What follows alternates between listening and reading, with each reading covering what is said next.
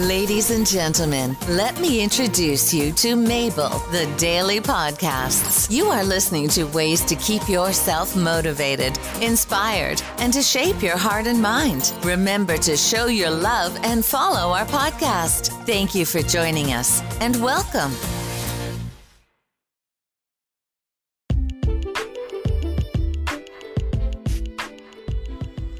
Over 50? These problems can sneak up on you. This is your host, Mabel. Let's learn about what we can do to stay healthy over 50.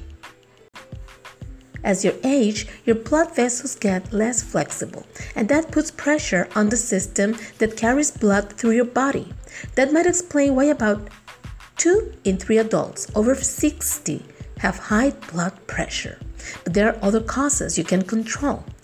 Watch your weight, exercise, stop smoking, find ways to deal with stress, and eat healthy. Diabetes. Since 1980, the number of middle aged and older adults with diabetes has almost doubled. Because of that, the CDC calls it an epidemic. Your risk of getting the disease goes up after you hit 45. It can lead to heart disease, kidney disease, blindness, and other problems. Talk with your doctor about having your blood sugar checked. Heart disease. Plaque buildup in your arteries is a major cause of heart disease. It starts in childhood and gets worse as you age. That's why people aged 40 to 59 are more than 5 times as likely to have heart disease as people 20 to 39.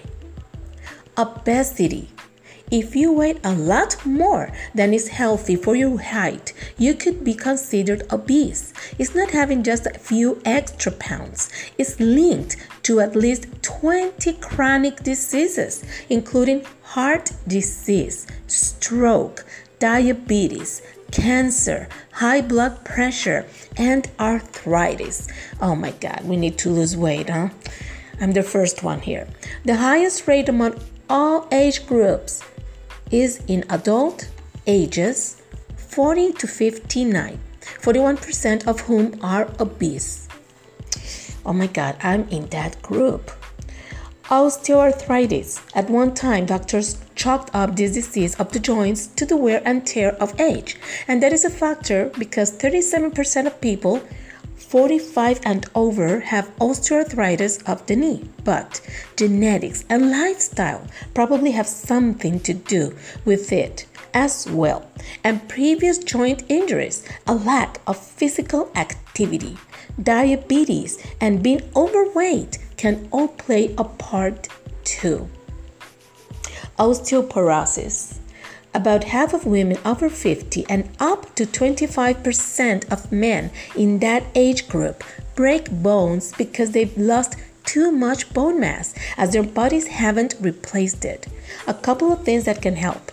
A healthy diet rich in calcium and vitamin D. You need both for strong bones and regular weight bearing exercise like dancing, jogging, or climbing stairs. Something that I can add to you about this is that the vitamin D must be included when you have a calcium supplement because it will help the calcium to be absorbed in your bones.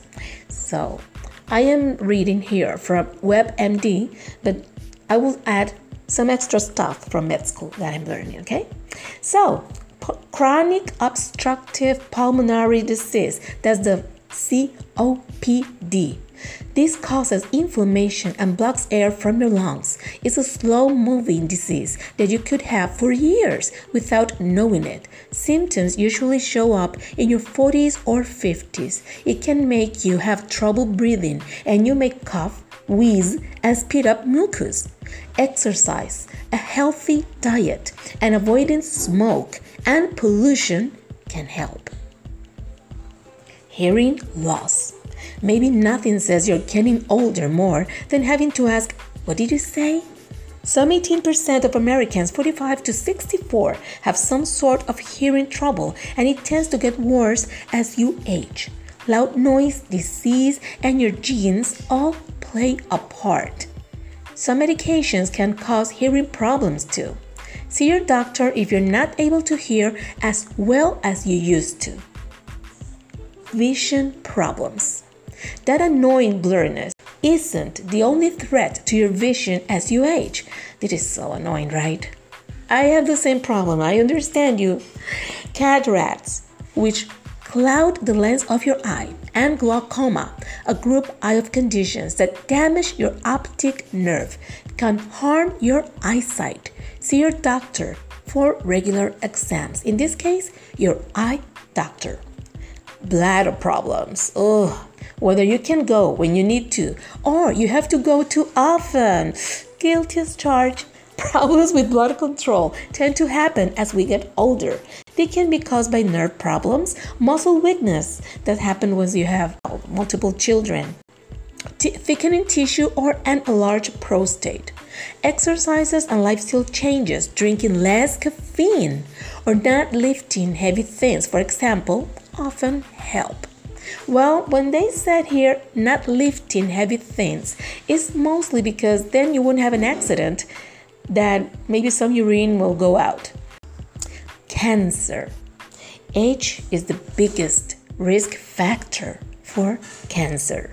The disease affects young people too, but your odds of having it more than double between 45 and 54.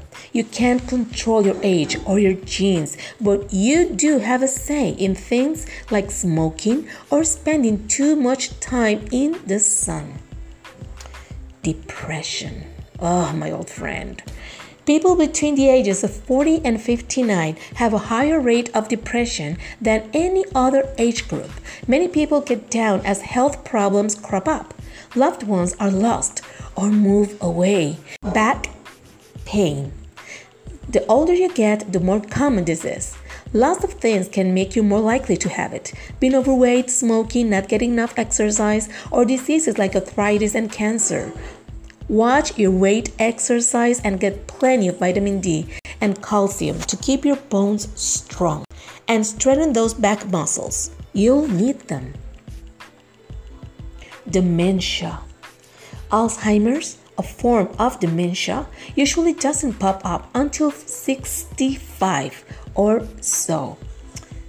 Some risk factors like age and heredity are uncontrollable but evidence suggests that a heart healthy diet and watching your blood pressure and blood sugar might help.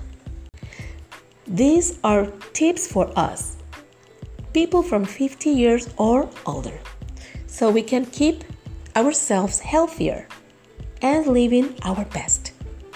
Have a great day.